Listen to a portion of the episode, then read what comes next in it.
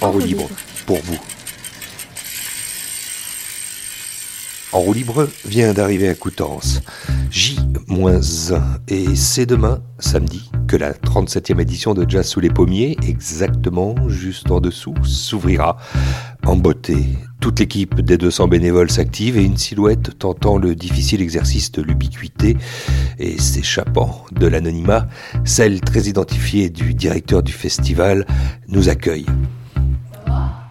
ça va, euh, patron? Euh, D'ailleurs, euh, Denis Lebas, c'est pas comme ça qu'on vous appelle. On vous appelle Dirlo, tout simplement. bah oui, ça va super parce que là, moi je suis content parce que là, le festival, il démarre demain, mais il a déjà un petit peu démarré et là, on sent on sent, on le sent frissonner. Ou, voilà. Bon, J-1, vous l'avez dit, Denis Lebas, ça veut dire qu'en plus de ça, aujourd'hui, on ne chôme pas, ça va être 10 jours de folie, mais tout va bien?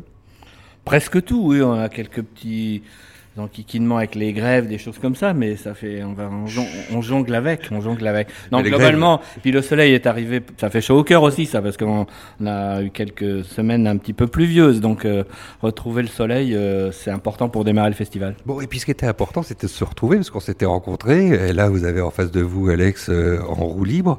Vous vous rappelez, Denis Lebas, comment ça a commencé il y a, il y a deux ans, sous un pommier ici à Coutances, on s'est dit, tiens, peut-être qu'il faudrait créer euh, euh, roue libre et c'était forcément ici qu'il fallait le faire, c'est-à-dire un podcast, des festivals.